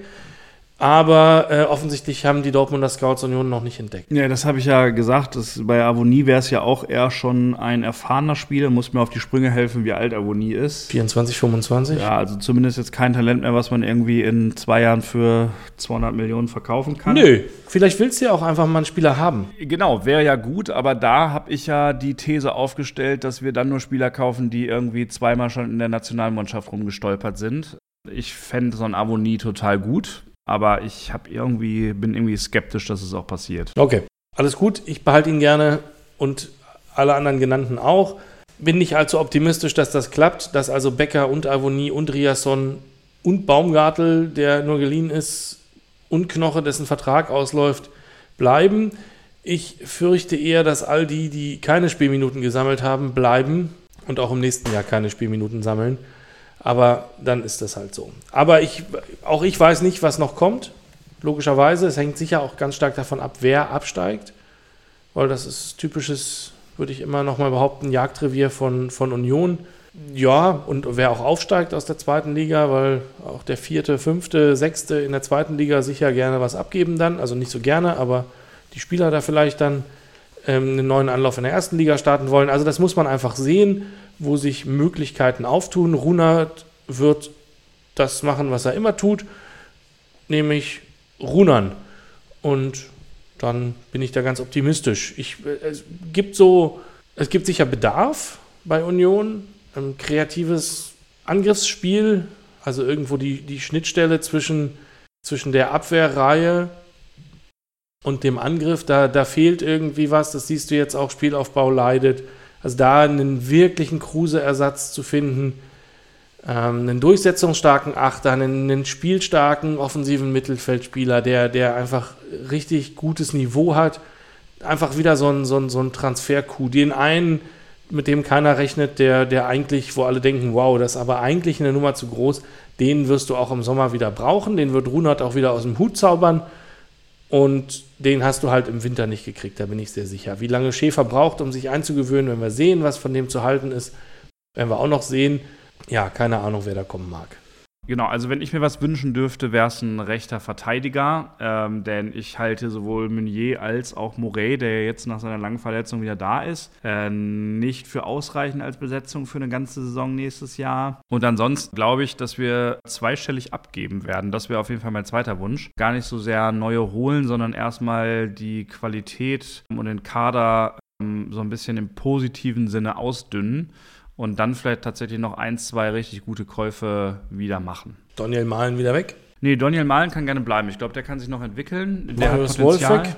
Wolf kommt weg, muss von mir aus nicht weg, weil ich finde, der ist auch immer gut und solide. Ich würde auch ähm, den Yusufa Mokoko weggeben. Würdest ähm, du? Würde ich machen, ja. Also oh. verleihen, nicht verkaufen. Da würde ich mich ja für anmelden. Fände ich total cool. Fände ich für Union auch eigentlich einen richtigen Spieler. Vielleicht können wir uns ja einfach darauf festlegen. Avonie gegen Mukoko. Ja, ich wollte ja Avonie schon auch behalten. Ah. Ich habe von, von Becker eine latente Unzufriedenheit verspürt, dass er zu wenig Einsatzzeiten wohl hatte. Jetzt haben sich die in der Rückrunde kolossal verbessert. Das hat auch mit Kruses Abgang zu tun. Letztendlich, schlussendlich, wie der Trainer sagt, glaube ich, dass Mukoko wäre natürlich ein guter Ersatz für einen Bäcker. Der kann rechts außen spielen, der kann vorne spielen, das beide gleich. Sehr jung. Wenn Becker geht, würde ich Mukoko, wäre super Lösung, aber ist natürlich ein sehr, sehr junger Spieler. Das ist überhaupt nicht Unionsjagdrevier normalerweise. Derart junge Deutsche Talente ähm, zu holen, die vermutlich auch noch eine hohe Ablöse kosten sollen. Ich denke auch. Also zu verkaufen ist er wahrscheinlich ohnehin nicht. Ich schätze mal, wenn, dann wird er verliehen. Und ja, ich. Renier weg, Renier Brand weg, Gerne weg. Joe Rayner weg. Brand bleibt, obwohl ich ihn nicht Brand bleibt. haben müsste. Ich Du wolltest doch bleibt. zweistellig abgeben. Man muss da mal ein bisschen vertrennen von irgendwem. Ich glaube einfach nicht, dass er geht. Also bei zweistellig können wir einfach mal durchgehen. Ich glaube, dass Mokoko geht. Ich glaube, dass Haaland weg ist. Ich glaube, dass Wolf weg ist. Ich glaube, dass Witzel weg ist. Ich glaube, dass Renier weg ist. Das sind sechs. Ich glaube, John? Dass vielleicht Chan geht. Ja, das wären auf jeden Fall sieben. Das wären für meine Zähne auf jeden Fall ganz gut. Ich glaube, dass Schulz geht. Ich glaube, dass Pongracic geht. Und ich glaube, dass Bürki geht. Dann wären wir bei 10 und ich glaube sogar noch, dass der Akanji geht. Genau, ähm, das, das möchte ich nicht, das ist auch schade, aber ich glaube, der wird sich einen anderen Verein suchen. Das sah jetzt so aus, als würden sie richtig viel Geld auf den Tisch legen wollen, um ihn zu halten. Du brauchst ja auch einen zweiten Innenverteidiger. Ja, Hummels wird nächstes Jahr 34. Ich habe ihn ja, habe ja vor der Saison schon gesagt, der ist eigentlich zu langsam für die Bundesliga. Das heißt, du hast Süle und wen noch? Aber ja, klar. So, was mit Unbehauen? Luca Umbehauen ist ein junger Nachwuchstorwart, der, glaube ich, auch den Verein verlassen wird, um sich umzuschauen. Dafür habt ihr doch jetzt diesen Lotka von Hertha geholt. Der ist 20. Genau, den äh, Kauf, den habe ich nicht so richtig nachvollzogen. Ich glaube, das ist schon ein Torwarttalent, aber ja, machen. Vielleicht brauchen wir mehrere neue Torhüter. Die Unioner sind sich da aktuell uneinig. Ich habe versucht, am Wochenende dazu mit anderen drüber zu sprechen. Allerdings war ich schon zu sehr dem Bierwagen zugeneigt, offensichtlich. Mehr dazu später. In den Outtakes, hört da mal rein, Henry hat wirklich eine wahnsinns, wahnsinnig gute These aufgestellt. Wir waren aber gerade schon beim Big City Club, Hertha BSC Berlin, der uns Jawohl! den Torwart verkauft hat. Was sagst du denn da zu den neuen Entwicklungen? Ich bin sprachlos. Das, ich weiß gar nicht, worüber ich am, am meisten sprachlos sein soll, ganz ehrlich. Es ist ja, wenn man sich die Reihe jetzt anguckt, 400 Millionen Euro versenkt im Nichts. Das hätte Union zehn Jahre von spielen können und zwar zehn Plätze vor Hertha. Jürgen Klinsmann, dann Bruno Labbadia, dann Dardai, dann Taifun Korkut. Das ist, ich habe es ja schon in einer vorherigen Episode mal angesprochen, das ist ja immer gut, wenn du irgendwie einen Kader hast, der vielleicht zu irgendeinem Spielsystem passt. Also willst du nach vorne spielen, willst du in die Breite spielen, willst du schnell spielen, willst du pressen, willst du irgendwas? Und idealerweise, wenn du den Trainer wechselst, vielleicht zumindest nicht schwarz auf weiß das Spielsystem umstellst. Ich kann keine Kontinuität in irgendeiner Hinsicht irgendwie erkennen, was das angehen soll. Taifun Korkut war schon eine Verzweiflungstat, glaube ich. Und jetzt also Felix Magath. Als ich das gehört habe, musste ich schmunzeln. Ich habe sofort an Otto Rehagel gedacht. Die Hertaner hatten ja vor zehn Jahren schon mal die grandiose Idee, den Abstieg verhindern zu wollen, indem sie Otto Rehagel geholt haben. Und ich habe das jetzt nochmal nachgeschaut. Der hatte 2012, als er die Hertha übernommen hat, erst zwei Jahre nichts mehr trainiert. Ähm, zuvor Griechenland, dann zwei Jahre Pause, war schon zu Hause, hat äh, Tulpen gezüchtet oder Schäferhunde, ich weiß nicht genau. Und äh, der wurde dann auf die Bank gerufen. Ja, hat nicht funktioniert, Abstieg. Die Schalker hatten äh, vorletztes Jahr die ganz tolle Idee, äh, Christian Groß aus der Rente zurückzuholen. Der hatte eigentlich immer irgendwas trainiert, aber acht Jahre lang nichts in Europa trainiert, hat nicht geklappt, abgestiegen mit Schalke. Jetzt also Felix Magath, der hat seit 2017 überhaupt nichts trainiert, das sind fünf Jahre. Und 2014 das letzte Mal irgendwas in Europa und das war Fulham. Ich weiß gar nicht, also wirklich, es ist, es ist, es ist mutig. Wenn das klappt, habe ich nichts gesagt, aber nach dem, was wir ja im- immer sagen, wie, der, der Fußball entwickelt sich so schnell, ähm, dieses ganze datengetriebene Arbeiten und so, diese ganzen Modelle, Trainingsmethoden und so weiter, es entwickelt sich in einem derartigen Tempo weiter, dass wenn du fünf Jahre zu Hause auf dem Sofa gesessen hast, ich mir wahnsinnig schwer vorstellen kann, dass du da jetzt reinkommst und die 21-Jährigen, die da sitzen und auf, auf, auf Führung hoffen, dass die sagen, ja, der Mann hat recht, das machen wir jetzt so. Wie heißt denn nochmal der Hügel, wo diese alten Radaranlagen draufstehen in Berlin? Der Teufelsberg? Der Teufelsberg, ja. Wird das, also es gibt doch diesen legendären Magath-Hügel in, in Wolfsburg, glaube ich, ne? Mhm. Diese, wird der Teufelsberg jetzt vielleicht der, der Magath-Berg? Also, Ja, die haben tatsächlich ja kleine Treppen und Anhöhen oder auch größere auf dem Olympiagelände drauf. Insofern müssen die wahrscheinlich gar nicht so weit laufen. Aber es wäre natürlich, es würde ihm ähnlich sehen, die erstmal die fünf Kilometer darunter zu jagen. Ja, er hat auf jeden Fall in seiner Eröffnungs-PK schon gesagt, äh, Disziplin äh, gehöre zum Fußball einfach dazu. Ist natürlich auch wieder gefragt worden, ne, nach den typischen Klischees. Was ich nicht so richtig verstanden habe, du hast das schon gerade gesagt, also äh, er ist kein Laptop-Trainer, er ist eigentlich ein Schleifer. Er kann, glaube ich, auch ein ganzes, ganzes Mannschaftssystem aufbauen. Solche Rollen hat er ja durchaus gehabt. Felix Magath ist doch der Letzte, den ich für acht verbleibende Spiele verpflichten würde. Ja, geht mir, geht mir ähnlich, verstehe ich auch absolut nicht. Die Frage ist halt, welchen Trottel willst du den, diesem Job antun? Und wer gibt sich dafür her? Ich gehe ganz fest davon aus, dass Freddy Bobic jemanden hat fürs nächste Jahr. Das sah mir bei Taifun Korkut schon so aus wie eine Lösung. Das hieß ja auch nur bis Saisonende. Das ist natürlich geil, wenn du jemanden schon im Winter nur bis Saisonende holst. Da war es sicher schon nicht einfach, jemanden zu finden, der sagt, ja klar, nur bis Saisonende mache ich gerne. Und jetzt jemanden zu finden, dem du ganz explizit sagst, nur für acht Spiele, das schreit normalerweise nach einer internen Lösung. Das Blöde ist, dass Freddy Bobic ja auch scheinbar intern dabei ist, alles so aufzuräumen, dass der, der Jugendtrainer schon gesagt hat, er hört auf, dass der Sportdirektor Anne Friedrich ja schon weg ist jetzt. Er hat ja letzte Woche den Hof verlassen, mitten in der Saison. Dass, glaube ich, auch intern niemand da ist, der diese Mannschaft jetzt einfach für acht Spiele interimsweise führen könnte. Also was man normalerweise, glaube ich, machen würde, wenn du sagst, hey, nächstes Jahr kommt jemand Neues, der hat aber natürlich keinen Bock, in der zweiten Liga zu kommen, deswegen tut er sich das Risiko jetzt nicht an. Aber wenn wir die Klasse halten, dann sitzt hier nächste Saison, ich sage einfach mal Nico Kovac und baut von null auf, aber wahrscheinlich auch mit null verbleibendem Geld, aber er baut von vorne auf. Nur, dass der sich jetzt die acht Spiele antut, das sehe ich natürlich auch nicht. Das würde ich auch nicht machen. Der kann ja auch mit Bobic ganz gut, ne? Der kann auch mit Bobic ganz gut. Genau, die kennen sich aus Frankfurt, das hat sehr gut funktioniert.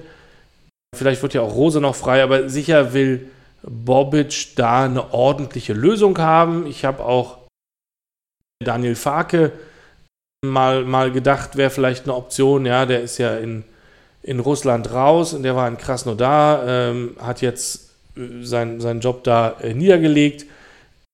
Insofern wäre der sicher auch frei, aber auch der tut sich das sicher nicht an für acht Spiele. Kein normaler Mensch tut sich das an. So, jetzt kommt das Allerkurioseste an der ganzen Nummer. Ich habe zwei, drei Leute gefragt, die aus unerfindlichen Gründen zu Hertha halten. Unter anderem Dirk, Grüße. Und alle haben gesagt, naja, das ist im, im, im Rahmen der Möglichkeiten die beste Lösung und alle waren so halbwegs happy. Und ich, das, das ist also das Allerkurioseste. Das verstehe ich gar nicht. Das, das verstehe ich auch nicht, aber das ist, ein, das ist ja ein guter Punkt. Also, ich meine, wir müssen die Hertha-Belange ja hier eigentlich nicht erörtern, aber das ist ja schon was Besonderes für euch. Also, wie sieht es da denn emotional aus? Ist das pure Freude, wenn Hertha sich so zerlegt? Es ist bis zu einem gewissen Punkt pure Freude, also Schadenfreude. Natürlich freust du dich ein Stück weit, wenn der äh, unmittelbare Stadtrivale, ein lokale Konkurrent hinter dir ist und, und, und vom, aus dem Stolpern gar nicht mehr rauskommt. Allerdings wird es jetzt ja bedrohlich. So, jetzt auch dadurch, dass Stuttgart den Punkt an der alten Försterei geholt hat, ähm, Hertha erwartungsgemäß auch das nächste Spiel verloren hat, steht Hertha jetzt direkt äh, auf dem Abstiegsplatz. Und jetzt wird es natürlich eng. Ganz ehrlich, das ist nicht gut. Und jetzt kommt das Derby in Gefahr. Und jetzt zerreißt, glaube ich, die Unioner so ein bisschen, was man denn denken soll. Ich habe dazu auch, war noch vor dem Hertha-Spiel, aber direkt im Anschluss an das, äh, an das eigene Spiel an der alten Försterei hier mal zwei Gespräche am Bierwagen geführt. Ich bin Westberliner und seit meinem fünften Lebensjahr bei Hertha. Und seit 1998 lebe ich in Köpenick, bin trotzdem Union-Fan, aber mein Herz schlägt für Hertha. Sie dürfen nicht absteigen, weil wir brauchen das Berliner Derby. Wir brauchen wirklich ein Derby. Ja, natürlich brauchen wir das Derby. Ja, finde ich auch. Es wäre schade, wenn es kein Derby gäbe. Das wäre traurig, weil genau dieses, äh, wer ist Stadtmeister und so weiter, äh, wäre wär schade, wenn schon frühzeitig entschieden werde, wenn, wenn Hertha in der zweiten Liga ist und Union in der ersten. Äh, deswegen, ja, ich bin Berliner und würde mich freuen, wenn beide Mannschaften im nächsten Jahr noch zwei Derbys hätten. Wäre traumhaft. Drei am besten, so wie dieses Jahr. Ja, das wäre natürlich Und wir optimal. gewinnen alle drei. Am besten noch im Pokalfinale. Ja, und dann gleich weiter. Ich mag ein Derby. Egal wie. Ich will dieses Derby. Also sind wir heute Abend für Hertha? Ja. Ja, zwangsläufig Ja. müssen wir. Ich möchte, dass Hertha äh, wahrscheinlich noch sechs Punkte gewinnt, dass sie dieses scheiß Derby, ich möchte dieses Derby haben in der Natürlich. Stadt. Zwei Derbys brauchen wir in der Hauptstadt. Genau. Da stehst du jetzt, ne? Und weißt nicht so richtig, was du machen sollst. Wem drückst du eigentlich die Daumen? Vermisst du die Schalker? Ich frage einfach mal so. Äh, ja, auf jeden Fall. Also Er hat's gesagt. tut mir auch leid und es geht mir auch nicht einfach über die Lippen, aber es ist tatsächlich so. Also eine Saison ohne Derby ist einfach keine Saison. Ich hatte tatsächlich letztes Jahr totale Freude und ich, irgendwie ist das ja das Ziel und dann haben schon Leute gesagt, nee, wenn Schalke absteigt, gibt es kein Derby mehr und so. Ich konnte das eigentlich genießen, muss aber sagen, ich äh, fände es brutal, wenn es nächste Saison kein Derby geben würde, weil dann zementiert ja Schalke auch so ein bisschen äh, die Situation in der zweiten Liga und das sieht da wahrlich nicht rosig aus für die Blau-Weißen. Nee, und es ist auch, also bedrohlich ist, ist schon genau das richtige Wort. Es ist, es ist existenzgefährdend eigentlich. Ich glaube tatsächlich, dass ein guter Teil des Geldes dort aufgebraucht ist, von dem, was Windhorst da reingesteckt hat. Ist, was er jüngst von sich gegeben hat, klang jetzt auch nicht so, als hätte er Bock, da jetzt nochmal mega nachzuschießen. Wenn diese Mannschaft absteigt, habe ich da wenig Hoffnung, dass die direkt wieder aufsteigen. Also es ging ja diese, diese, diese Bilder durch die Presse der vor Spaß lachenden Spieler auf der Hertha-Bank hinter Korkuts Rücken beim Rückstand ähm, gegen Gladbach. Vielleicht ist das so eine Kurzschlussreaktion von Bobic, der gesagt hat, jetzt zeige ich es euch mal so richtig. Ich weiß es nicht. Aber ich glaube, da ist ja, da ist ja niemand, der sich auch nur ansatzweise scheinbar mit diesem Verein identifiziert. Also noch nicht mal die Leute, die aus der eigenen Jugend gekommen sind, habe ich den Eindruck, reißen sich so richtig den Arsch auf für den Verein. Das ist schon richtig arm. Drückst du die Daumen oder sagst du, na gut, was soll's, eine Saison Stadtmeister auf Jahr auf Jahr. Würdest du, würdest du sagen, wir sollten dann T-Shirts verkaufen mit äh, Stadtmeisterschaft auf Jahre? Oder hat das Franz Beckenbauer noch gesagt? Nee, also keine, also ich glaube nicht, dass man Schadenfreude kommerzialisieren würde.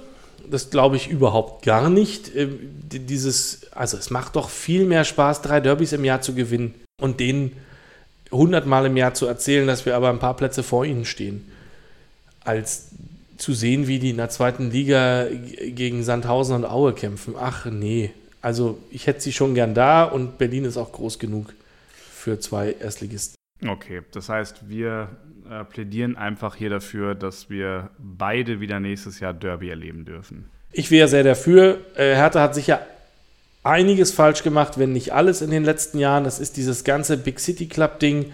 Es ist halt auch überhaupt gar keine Demut zu erkennen, bis heute noch nicht. Ich, ich verstehe es auch nicht vor der Tatsache, dass nun mal zwei Bundesligisten in der Stadt sind. Ja, die haben ja auch beim letzten Derby stumpf an die Anzeige geschrieben, Berlin gegen Union. Da frage ich mich ernsthaft, ob es ihnen nicht gut geht. Es ist ja auch, ja, Unioner kommt aus Köpenick und Herr Tana aus Berlin und dieser ganze Scheiß, ich, ich erlebe die schon als sehr hochmütig in, in diesen Dingen, aber ich will auch gerne ein Derby haben. Ja. Quer fällt ein, schwer fällt ein. Die Rubrik, in der es um Spieler, Spiele oder einfach Anekdoten geht, an die man sich kaum noch erinnert. Henry, du glaubst es nicht. Ich habe erfahren ähm, durch das Buch oder durch andere Texte, die ich gelesen habe, dass das gar nicht eure erste europäische Saison ist. Davon war ich als Union, naja, wie soll man das sagen, Neuling. Neuling in Unkenntnis bisher.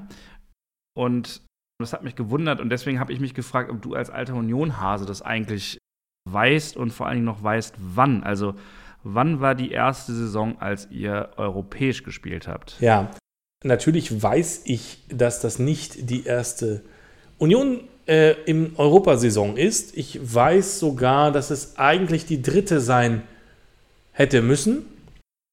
Union hat ja 68 den äh, Fußballpokal der DDR gewonnen, den in der DDR sogenannten FDGB-Pokal. War blöderweise 68 das Jahr des Prager Frühlings. Alle Ostblockvereine waren von internationalen Spielen sanktioniert worden. Also Union durfte in diesem Jahr nicht im Europapokal spielen. Und dann gibt es das Jahr, und jetzt muss ich so ein bisschen schwimmen, 2001 meine ich, mit dem DFB-Pokalfinale gegen Schalke 2002. 2001 war richtig und 2002 war dann die Europapokalsaison. Ja. Ich habe nicht so ein richtig gutes Gedächtnis, was Jahreszahlen angeht und auch Spielernamen lustigerweise nicht aus, aus solchen Saisons. Aber na klar kann ich mich daran erinnern und natürlich war ich dabei. Das war noch der äh, UEFA-Pokal, der hieß auch noch so. Und der wurde auch noch nicht in, äh, in einer Gruppenphase gespielt. Das heißt, du hattest von Anfang an K.O.-Spiele mit Hin- und Rückspiel. Und wenn mich nicht alles täuscht, gab es zwei Runden. Eine gegen den finnischen Vertreter Halka Valkiakoski, die wurde bestanden, und eine gegen den bulgarischen Vertreter Litex oder Vitex, nein, Litex Lovic oder so. Mhm. Die haben wir nicht mehr geschafft. Die Heimspiele haben wir im Friedrich-Ludwig-Jahn-Stadion gespielt, das weiß ich noch. Große Pein. Ich weiß gar nicht, was schlimmer ist. Oli oder Jan, alles furchtbar. Ja, also das ist alles korrekt. Genau, in der zweiten Runde ging es raus gegen Litex Lovec und das Heimspiel zu Hause mit dem 0 zu 2 war schon euer Ende. Da brachte auch das 0 zu 0 im Rückspiel nichts mehr. Da ist das Ding. Schon verschollen geglaubt und doch wieder aufgetaucht. Devotionalien, Fanartikel und einfach alles, was sich zu unserem Verein bei uns angesammelt hat. Was hast du denn da? Henry, das hier ist meine vielleicht. Diesen Schalker. Das ist infam, diese Unterstellung. Das hier ist mein vielleicht mein emotionalster und vor allen Dingen auch erster Gegenstand, den ich vom BVB sozusagen als Sammelgegenstand äh, hatte. Und zwar eine Figur von unserem damaligen Torhüter Teddy de Beer. Ja, an den erinnere ich mich gut. Wolfgang de Beer, der den Spitznamen Teddy bekam, weil wir Dortmunder immer schon so wahnsinnig einfallsreich sind, mhm. waren. Ja, und mit dem verbinde ich eine besondere Geschichte. Ich gebe sie dir mal. Ja, gerne, danke. Wie er seinen Arm ausstreckt. Ne? Also es ist eine liegende Torwartfigur. Also das Lustige ist, dass ich dem Gesicht nach eher glauben würde, es wäre Toni Schumacher. Aber man hat auf seinen Rücken tatsächlich De Beer geschrieben. Und der ist blau. Habt ihr wirklich ein blaues Torwarttrikot gehabt? Augenscheinlich. Also ich kann mich nicht mehr daran erinnern, aber es ist tatsächlich blau-weiß. Also er hat auch noch so weiße Striche ja. in den Armen. Klar ist die Farbe immer anders, aber warum blau-weiß in der Saison? Weißt du denn überhaupt, was die ersten Vereinsfarben von Borussia Dortmund waren? Sag nicht, die waren blau. Die waren blau-weiß. Ah ja, mhm. warum?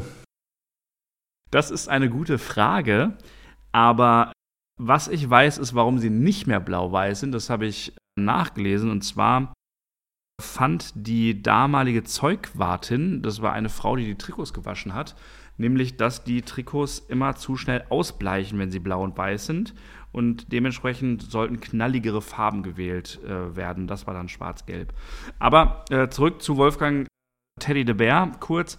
Also ich war früher immer ähm, Dortmund-Fan ähm, und als Dortmund-Fan besonders ähm, Torwart-Fan. Ich wollte auch selber immer Torwart spielen und dann habe ich immer Wolfgang de Beer gespielt und das war mein erstes Erlebnis mit einem Wechsel, weil in der Saison 91, 92 der abgelöst wurde von Stefan Kloß, dem damaligen Jugendnationalspieler, der dann auch lange super erfolgreich mit Dortmund war.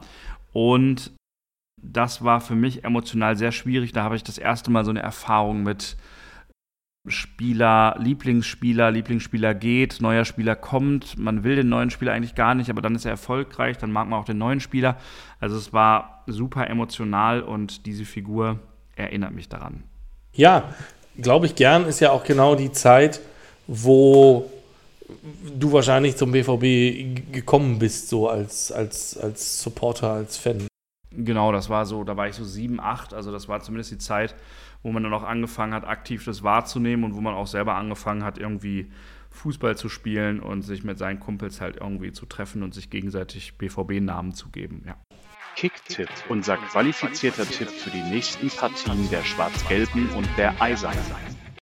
Willst du erstmal Punkte verteilen? ja, wir verteilen noch Punkte. Über die Ergebnisse haben wir ja schon gesprochen. Genau. Wir können heute hier feststellen, dass Henry für den Tipp St. Pauli Union 2 zu 1 vier Punkte äh, bekommt und Tim 0. Ähm, für den Tipp Bielefeld BVB, beziehungsweise andersrum, BVB Bielefeld bekommen beide, nein, bekommt Tim zwei Punkte für das richtige Ergebnis, aber nicht die richtige Tordifferenz. Und Henry hat ein 3-3 gewürfelt, das ist Quatsch gewesen und deswegen bekommt er 0 Punkte. Und damit? Wolfsburg Union hatten wir noch. Das ist alles ein bisschen durcheinander in meiner Tabelle, aber dafür gibt, da gibt es zwei Punkte für Henry, weil er auf einen Sieg für Wolfsburg getippt hat, und Union Stuttgart. Das war das letzte Spiel von Union. Da haben beide null Punkte bekommen, weil beide auf einen Heimsieg von Union getippt haben.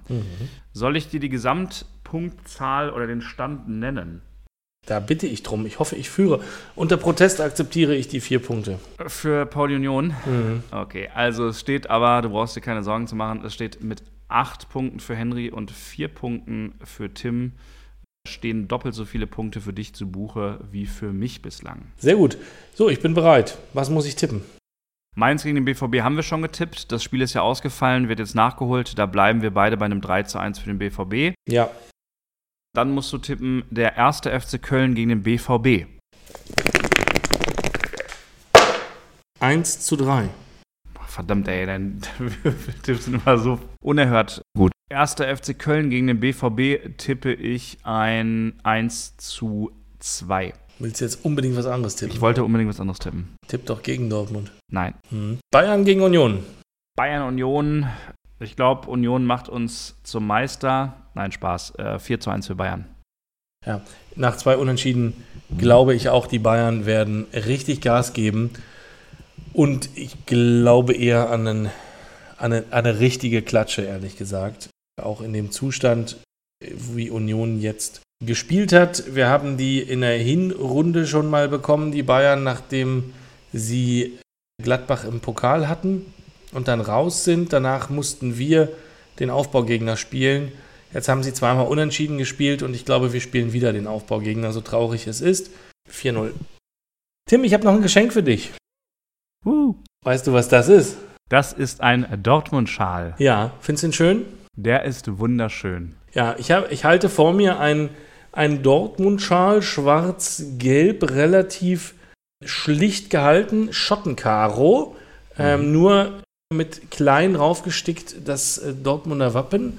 Den schenke ich dir. Ich habe mal mit Erik und anderen einen Ausflug nach Dortmund gemacht zu einem Auswärtsspiel. Dann waren wir dort im Borusseum, im Dortmunder Vereinsmuseum und dann wird man aus dem Vereinsmuseum ausgespuckt, wie in jedem guten Museum, in den Shop.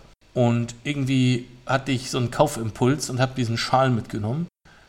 Ich weiß aber nicht so genau, was ich damit machen soll. Aber jetzt weiß ich's. Er gehört dir, Es rührt mich zu Tränen, Henry. Dankeschön. wie du lügen kannst. Also, zwei Herzen schlagen in meiner Brust. Ich fühle mich geehrt und ich nehme den Schal auch gerne an, aber ich bin auch ein bisschen traurig darüber, dass du jetzt gar keinen Dortmund-Fanartikel mehr hast. Ich glaube, ich werde noch, wenn ich lang genug suche, werde ich noch was finden. Hast du nicht auch eine Ente? Ente. Aber dazu kommen wir irgendwann. Statt Ente gibt's jetzt das Ende. Und dann gibt's doch wieder Ente. Der Chinese war da. Sauerscharf, sauerscharf, sauerscharf.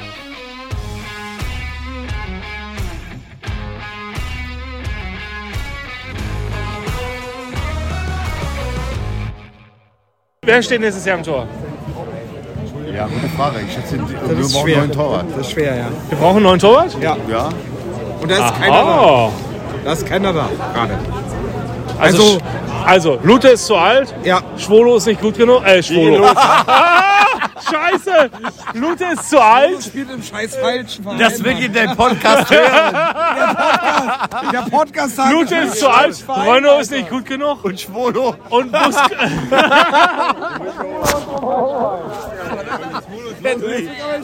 oh Gott, ich geb's auf.